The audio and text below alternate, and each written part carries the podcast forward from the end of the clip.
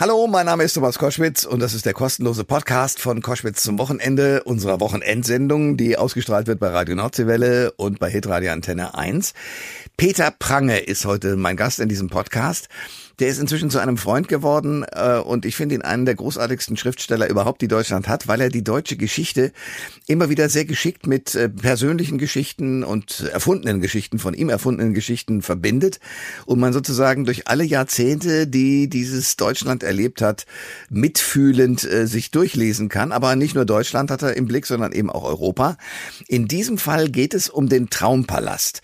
Ähm, und er meint damit die UFA, die in den 20er Jahren, also den 1900 1920er Jahren entstanden ist und die Filmkunst äh, erlebt hat, auch bei den vielen Revolutionen, die die Filmkunst als solche erleben durfte und musste. Also viel Spaß mit dem Gespräch und Peter Prange. Der Thomas Koschwitz Podcast. Große Freude, ihr hört Koschwitz zum Wochenende mit einem Freund des Hauses, Peter Prange ist mal wieder da. Herzlich willkommen. Hallo Thomas. Man muss das immer sagen, du bist äh, seit ewigen Zeiten Schriftsteller und ein sehr erfolgreicher. Du hast im Grunde genommen äh, Bücher geschrieben über Bücher und schreibst ohne Ende. Jetzt gibt es einen zweiten Band zu einer Geschichte, die wir das letzte Mal schon besprochen haben, nämlich äh, dein, deine Lust an den 20er Jahren und an der Geschichte der UFA. Also der zweite Band ist jetzt erschienen, Traumpalast, Bilder von Liebe und Macht. Warum ist die UFA ein Traumpalast? Ja, UFA war die Traumfabrik der 20er Jahre, der Versuch, von Berlin aus Hollywood Paroli zu bieten. Und das war die UFA. Und in der UFA-Geschichte haben wir praktisch die deutsche Filmgeschichte. Und damit haben wir etwas ganz, ganz Außergewöhnliches, nämlich wir erleben die Entstehung einer völlig neuen Kunstform. Das ist einmalig in der Menschheitsgeschichte. Alle anderen Künste verlieren sich in ihren Anfängen im Dunkel der Vorgeschichte. Literatur, Malerei, äh, Musik, wissen wir nicht wie, wann, was, wo angefangen hat. Ob bei der Höhlenzeichnung genau. das Auslösen war oder ne? ja. Okay. ja, aber bei der Filmkunst, ne, innerhalb von 15 Jahren von einem billigen Kirmesvergnügen so nach dem Strickmuster, man geht über die Straße, kriegt Torte ins Gesicht, alle lachen, Film ist vorbei. Ja. Bis hin zu solchen Meisterwerken wie Dr. Caligari, Metropolis, Der blaue Engel und so weiter. Und das alles finden wir in der Geschichte der UFA und noch viel, viel mehr. So, und im ersten Teil ging es um was? Es geht im ersten wie im zweiten Teil, es handelt sich um einen Roman in zwei Bänden, geht es im Grunde um drei Geschichten. Es ist einmal die wirklich außergewöhnliche Liebesgeschichte der Protagonisten, Rahel und Tino. Sie eine Anfänglich eine Journalistin, dann eine Filmschauspielerin, er Finanzdirektor der UFA, der den kometenhaften Aufstieg der UFA vorantreibt. Zweitens ist es die Geschichte der UFA selbst, die sich aus dieser Konstellation ergibt. Aber drittens auch die Geschichte der Roaring Twenties, im Spiegel dieser verrückten Ufa-Geschichte, die beispielhaft ist für die ganzen Irrungen und Wirrungen der 20er Jahre in all ihrer Widersprüchlichkeit, in all ihrer Großartigkeit, aber auch in all ihrer politischen Gefährlichkeit. Peter Pranger ist mein Gast bei Koschwitz zum Wochenende. Traumpalast, Bilder von Liebe und Macht. Der zweite Band ist jetzt erschienen und darüber reden wir. Äh, Rahel und Tino kommen natürlich in diesem zweiten Band auch vor. Und die Liebesgeschichte ist nicht ganz ohne, weil es zu einer Dreiecksgeschichte zumindest ja. in Ansätzen wird, teilweise auch in den USA spielt. Und, und das finde ich das Spannende, sehr genau aufschlüsselt, auch wie ist der NSDAP, von dem man ja so denkt, na ja, die war doch da schon groß und wichtige, dass das gar nicht so war. Die hat am Anfang sehr viele Wahlschlappen hinnehmen müssen. Ja. Das schreibst du ziemlich akribisch auf. Also im Grunde genommen ist es eigentlich ein Geschichtsbuch. Auch, ich habe ja gesagt, es sind drei Geschichten in einem, Liebesgeschichte, Ufergeschichte und gesellschaftspolitische Geschichte. Und äh, um ehrlich zu sein, die äh, Frage, die ganz am Anfang stand, war wirklich, wie ist es möglich, dass eine Kulturnation wie Deutschland einem Barbaren wie Hitler anheimfällt? Ja. Der Frage wollte ich nachspüren. Und wenn man sich die 20er Jahre anschaut, kann man die große Bewegung vielleicht in einem Satz ausdrücken, nämlich es ist eine Bewegung vom Freiheitsrausch 1918 nach dem Ende des Kaiserreichs. neues System ist da. Ein Freiheitsrausch, der sich in der Politik, in der Kunst, aber auch in der Liebe äußert. Freie Liebe damals war möglich. Bis hin zur kollektiven Selbstentmündigung 1933, weil Hitler hat ja die Macht nie ergriffen, sondern er ist gewählt worden und durch eine bestimmte Koalitionsbildung Kanzler geworden. Ja. Und diese Entwicklung vom Freiheitsrausch zur kollektiven Selbstentmündigung hatte ich aber keine Ahnung, wie ich die als Geschichte erzählen konnte, als, als Story. Hm. Bis mir mein allererster eigener Roman den Weg wies, nämlich das Bernstein-Amulett. Das Bernstein-Amulett fängt an mit einer Hochzeitsszene und bei dieser Hochzeitsszene ist natürlich das Elternpaar des Bräutigams zugegen. Und das habe ich vor über 20 Jahren zufällig geschrieben, ohne mir was dabei zu denken. Die Mutter des Bräutigams ist eine ehemalige Uferschauspielerin, hm. die bei der hm. Hochzeit so. im, im, Rollstuhl sitzt. Ja. Und der Vater ist ein ehemaliger Finanzmensch und Lebemann. Und von dieser mondänen Zeit zeugt noch die Nelke in seinem Knopfloch, die so falsch ist wie das Gebiss in seinem Mund. Und diese beiden wurden bei der Verfilmung des Bernstein-Amuletts von Nadja Tiller und Walter Giller gespielt. Und als die mir einfielen, dachte ich, Mensch, da habe ich doch eine zentrale Geschichte. Na, wie haben, haben die zusammengefunden? Die haben sich doch in 20er Jahren kennen und lieben gelernt. Was ist mit denen passiert? Was für eine Art von Schauspielerin war sie? Was hat er gemacht mit seiner Finanzmacht? Und wie haben die zusammengefunden? Und so bin ich überhaupt erst auf die Ufer gekommen, was sich dann hinterher als eben ein irrsinniger Glücksfall erwiesen hat. Peter Prang ist mein Gast bei Koschwitz zum Wochenende. Wir sprechen über den zweiten Teil eines äh, schon vorhandenen Romans. Aber jetzt, äh, da du dicke Bücher schreibst, muss es ein neuer Roman werden, nämlich Traumpalast Teil 2 sozusagen. Das Ganze geht los, äh, dass Rahel, die Hauptdarstellerin, Pilotin ist, also die fliegt. Ja. Wie bist du denn auf die Idee gekommen, dass sie eine eigene Junkers hat? Ja, das, das ist noch, das fängt am Anfang damit an, dass sie als Krankenschwester am äh, Tempelhofer Feld, da waren da, damals Lazarette, da hat sie Tino kennengelernt, der als Patient mit spanischer Grippe bei ihr eingeliefert wird. Und sie sieht bei dem angrenzenden Flughafen in einer Nacht, wo sie eigentlich sehr trübsinnig gestimmt ist, sieht sie einen Piloten aufsteigen und der geht in den Himmel immer höher und höher empor und winkt ihr zu. Und da erfasst sie dieses Lebensgefühl von Freiheit, von dem ich eben sprach, in den Lüften. Na, so wie Reinhard May gesungen hat, hoch über den Wolken muss die Freiheit wohl grenzenlos sein. Dieses Lebensgefühl erfasst sie. Und äh, der erste Band endet ja mit der Eheschließung von Tino und Rahel. Und äh, sein Hochzeitsgeschenk ist eine Junkers. Er kann sich das leisten hm. als UFA-Finanzdirektor und äh, deshalb steigt sie dann mit ihrem Mann und ihrem Sohn dann in die Lüfte empor. Bist du mal äh, selbst geflogen mit einer kleinen Cessna oder so und weißt, wie das ist? Ich habe fürchterliche Höhenangst. Okay. Ja, ich bin sogar, ich bin, ich muss ganz äh, verschämt etwas zugeben. Man hat mich mal eingeladen hm. äh, zu so einem Rundflug in so einem kleinen Knatterkistchen und ich saß da drin ja. und das soll fliegen. Ja. Und dann habe ich, hab ich mich an einen Wahlspruch von meinem Vater erinnert aus dem Krieg, lieber fünf Minuten feiger als ein Leben lang tot. und hab, und hab voller Scham gesagt, ich hab Schiss, ich steig aus. Ja. Und dann sind meine zwei Freunde sind dann alleine geflogen ja. und ich ganz bescheuert stehe da am Rollfeld und guck denen zu und die ja. winken dann großkotzig auf mich herab. Nach dem Motto über den Wolken. Aber das Schöne ist, genau. wenn ihr das Buch lest und diese Zeilen lest, wisst ihr, dass der Schreiber des Ganzen mit voller Angst daneben steht. Und du schilderst im Grunde genommen ja äh, den Mann Tino, der das ja auch hat. Genau, da habe ich ein bisschen hab ich selbst gedacht. Ja. Und aber die Flugtechnik und sowas, da habe ich mich bei einer befreundeten Pilotin erkundigt, ne, ja. die also Sportfliegerin ist, die mich auch schon mehrmals hat mitnehmen wollen und sich immer nur einen Korb geholt hat. Ja. Na, aber die hat mir genau beschrieben, wie das dann alles vonstatten geht, so dass das dann also schon stimmt, was ich da schreibe. Das ist, das ist ganz wichtig. Peter Prange ist mein Gast bei Koschwitz zum Wochenende. Wir reden über die 20er Jahre, über die UFA. Was ich nicht wusste und was man sozusagen in deinem Buch lernen kann, ist, dass es einen ganz wichtigen Schritt gibt vom Stummfilm. Du hast das ja gerade so als Kirmes-Spaß äh, ja. geschildert mit Klavieruntermalung. Irgendwie jemand kriegt eine Torte ins Gesicht. Das war der Film. Plötzlich zum Tonfilm. A, wie hast du das recherchiert? B, welche Wirkung hatte das denn, dass man jetzt dann auch Tonfilme herstellen durfte? Das war eine Revolution in der Filmentwicklung, in dieser noch sehr, sehr jungen Filmkunst.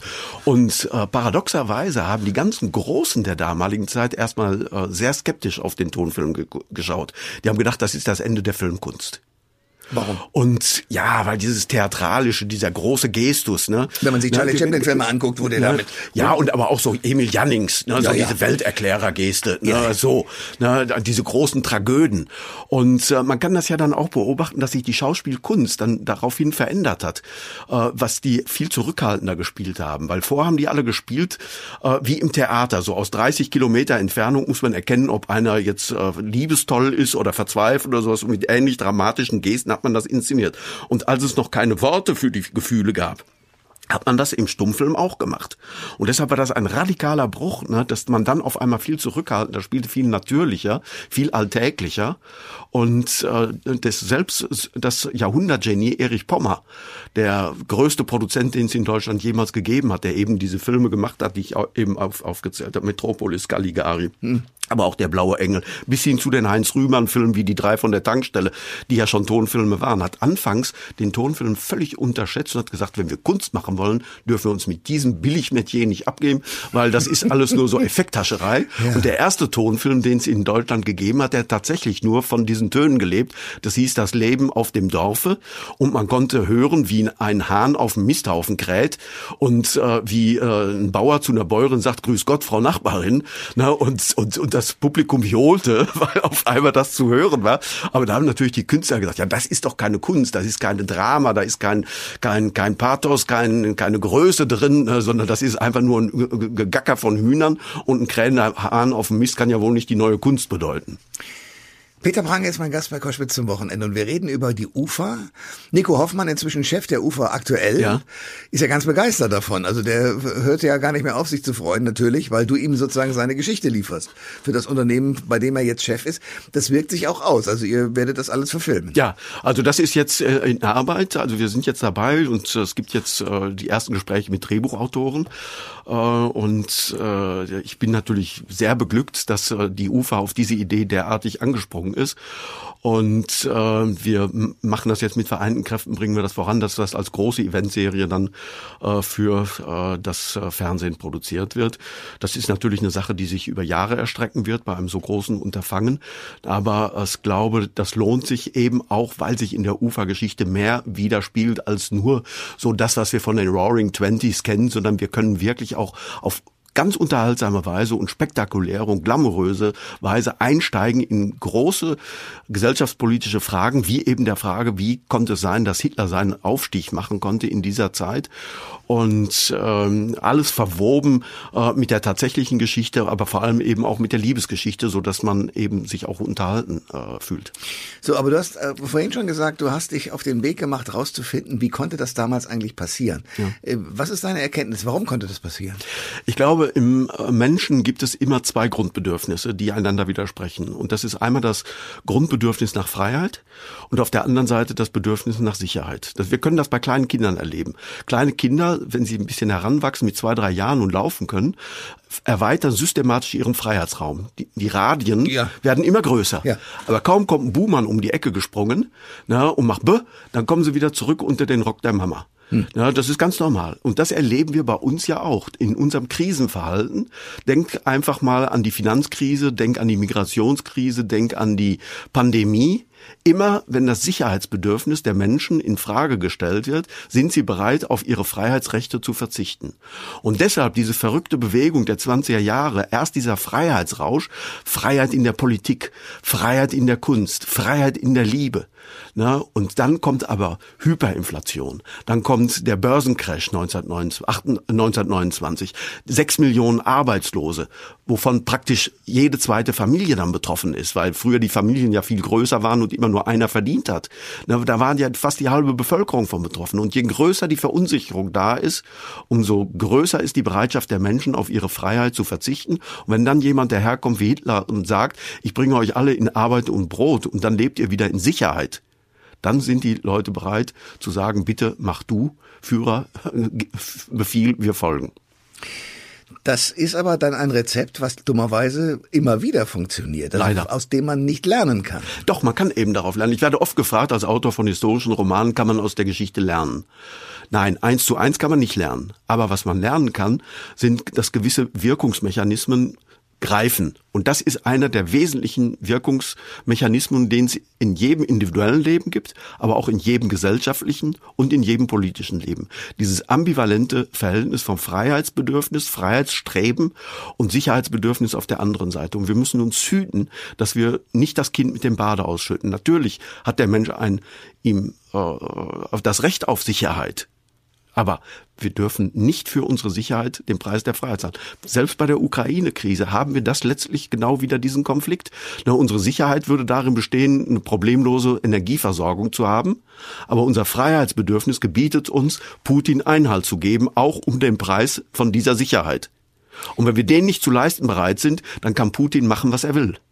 Das ist der eine Teil der Wahrheit. Der andere ist, dass in Schweden, in Italien, äh, in Ungarn schon eine ganze Zeit lang äh, Leute, die sich durchaus zwar nicht selbst als Führer bezeichnen, aber durchaus mit diesem ideologischen Gedankengut unterwegs sind, dass diese Leute an der Macht sind. Genau. Und das Gleiche erleben wir ja in Deutschland auch. Immer wenn Zeiten der Verunsicherung da sind, wenn Sicherheiten äh, schwinden, dann wird die AfD stark. Immer dann ne, oder die anderen früheren rechtspopulistischen Parteien.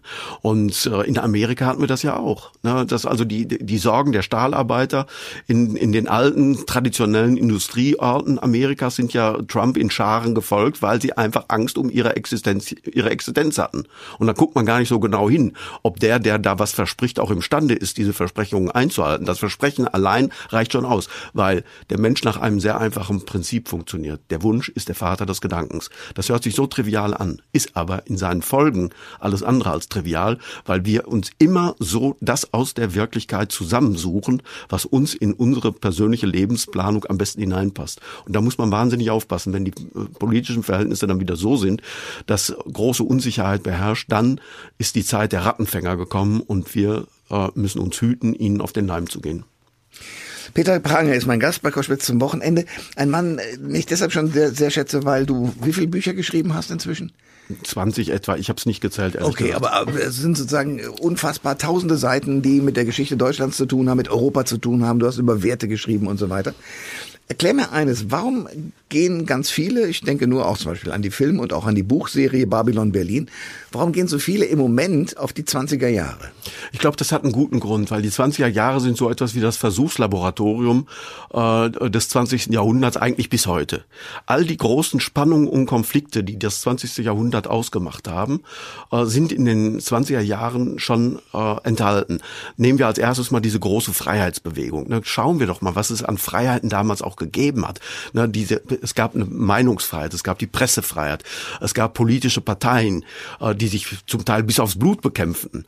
Äh, dann äh, gab es freies Wahlrecht, auch für Frauen. Aber nicht nur da, auch die Freiheit in der Kunst, Dadaismus, Expressionismus, Surrealismus, all diese Freiheiten, die alle Künste, die sich über die alten Regeln hinweggesetzt haben, genauso in der Musik, Jazzmusik, dann äh, im Tanz, diese freien Tänze statt, die, statt der Tan Standardtänze, alles Ausdruck von diesem Freiheitsbewegung, aber gleichzeitig eben auch immer diese massivste Infragestellung der Freiheiten durch eben wirtschaftliche Sorgen, durch politische äh, äh Sorgen, durch äh, äh, schiere Armut, Not, äh, Einbrüche und vor allem immer wieder dieses Einbrechen äh, auf radikale Weise, dass das, was gestern noch als fixe Wahrheit galt, heute nicht mehr gilt. Beispiel Hyperinflation. Innerhalb weniger Monate hat die Inflation sich so beschleunigt, na, dass die Leute mit Koffern in äh, die, die Kaufhäuser gegangen sind, Koffer voller Geld, weil sie sonst äh, kein Hemd oder einen Anzug bezahlen konnten. Mein Großvater hat mir erzählt,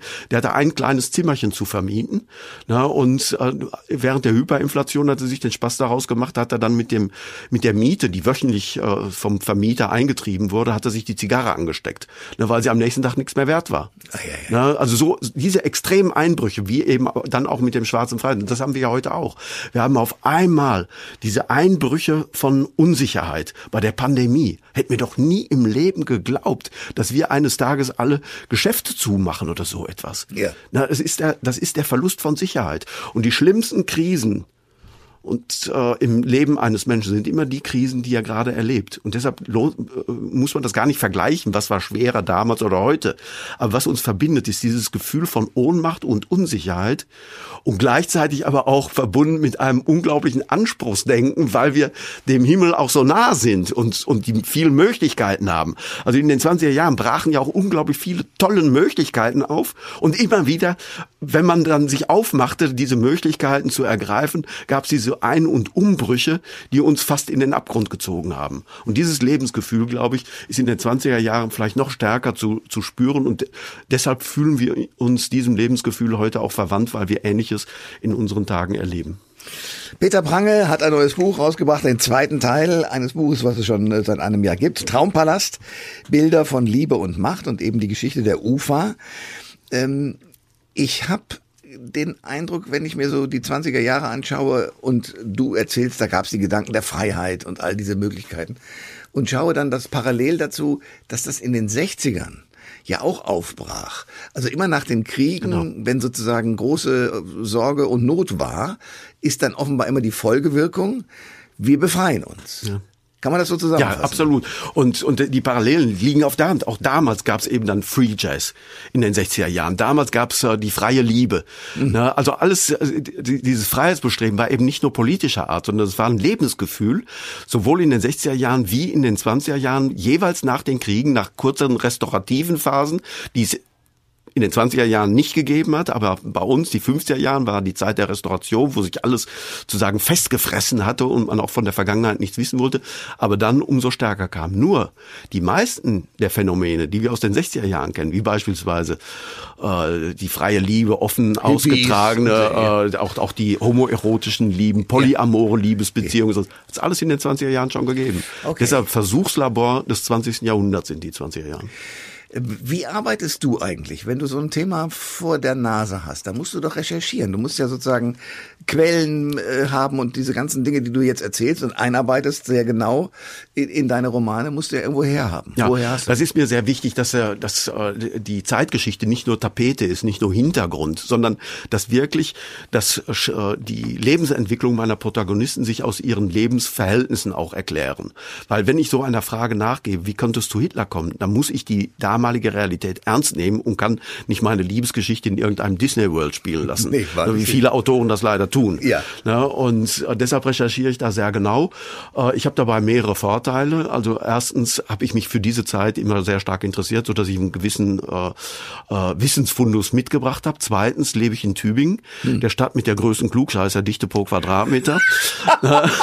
also, okay. Da ist jeder, jeder Taxifahrer habilitiert und jede Wurstfachverkäuferin äh, äh, ist, ist, ist promoviert. Okay. Und ich habe natürlich jetzt, weil ich jetzt so lange da lebe, äh, zahllose Professoren in meinem Freundeskreis, die dir dann, die mir dann helfen. Ja. Und die freuen sich auch, wenn sie sozusagen aus dem Elfenbeinturm ihrer reinen Wissenschaft äh, ihr Wissen auch mal in die Breite geben können mit mir als Katalysator. Ja. Und das Dritte, ich habe da noch einen äh, permanenten ständigen Begleiter, der mir über die Schulter schaut. Das ist Professor Hürter vom Institut für Zeitgeschichte. Das ist einer der besten Kenner äh, der deutschen Geschichte des 20. Jahrhunderts überhaupt überhaupt und der alle meine Romane von der ersten Konzept, äh, vom ersten Konzeptentwurf bis hin zum fertigen Manuskript äh, gegenliest, um zu gucken, äh, äh, ob auch alles seine historische Richtigkeit hat. Das Irre ist ja, dass bei dir sogar, also ich kann ja nachlesen, was Goebbels sagt und, ja. und Göring und so weiter. Also du hast ja die Figuren, die geschichtlich klar sind, dann tatsächlich auch nochmal zu Figuren in deinem Roman gemacht. Ja. Und das, was Sie sagen, äh, ist äh, zum großen Teil wörtlich überliefert. Und, okay. Und ja, ja, ganz viele Sachen, ja, ja, sind ganz viele Sachen sind wörtliche Überlieferung und die ich dann da eingeflochten habe. Und, Aber das ist eine äh, Schweinearbeit. Also das heißt, du hast das, das Originalzitat, überlegst dir deine Geschichte und guckst, wie du das. Das kommt davon alleine. Das ist okay. eigentlich keine Arbeit. Ne? Wenn man sozusagen, wenn der Kopf damit voll ist, ne? man hat sich dann wie ein Schwamm vollgesogen. Ich weiß dann gar nicht mehr, was ich alles weiß. Aber wenn dann eine Stelle da ist, wo es hinpasst, dann klingelt es ganz von alleine. Okay. Dann kommt das, dann kommt das von alleine. Na, und äh, aber das ist eben diese diese ständige Wechselspiel zwischen äh, fiktionaler Entwicklung. Im Roman ist natürlich immer die fiktive Geschichte die wichtige, die sich dich emotional packt, also die Liebesgeschichte. Mhm. Na, das ist das, weshalb ein Leser mitgeht. Und äh, äh, wenn ich diese Geschichte entwickle, dann muss ich aber aufpassen, dass sie auch wirklich mit der Zeit kompatibel ist nicht mit der Zeit insofern, dass er immer den Standard widerspielt, sondern ich gehe bis an die Grenzen. Aber bin ich noch innerhalb des Möglichen? Mhm. Darauf schaut mir dann Professor Hürter ne, und gibt ganz genau Acht, ne, das war möglich, das war nicht mehr möglich und da muss ich mir oft auch was Neues einfallen lassen für die fiktive Entwicklung. Und so ist es immer ein Wechselspiel von Imagination und Recherche. Aber das ist wie im wirklichen Leben auch. Wir haben ja auch unsere Ziele und Träume und Wünsche und versuchen die zu verwirklichen und die müssen wir abgleichen mit unseren Lebensbedingungen. Haut das hin? Ist das möglich? Ist das realistisch oder ist das Fantasterei? Ja. Ne, und insofern ist Schreiben nichts anderes als Leben. Wie lange schreibst du an sowas? Das ist sehr unterschiedlich, aber sagen wir mal in der Regel so anderthalb Jahre für einen Roman. Wow. Ja, aber das bedeutet harte Arbeit. Das ist meistens sieben Tage die Woche und meistens rund um die Uhr.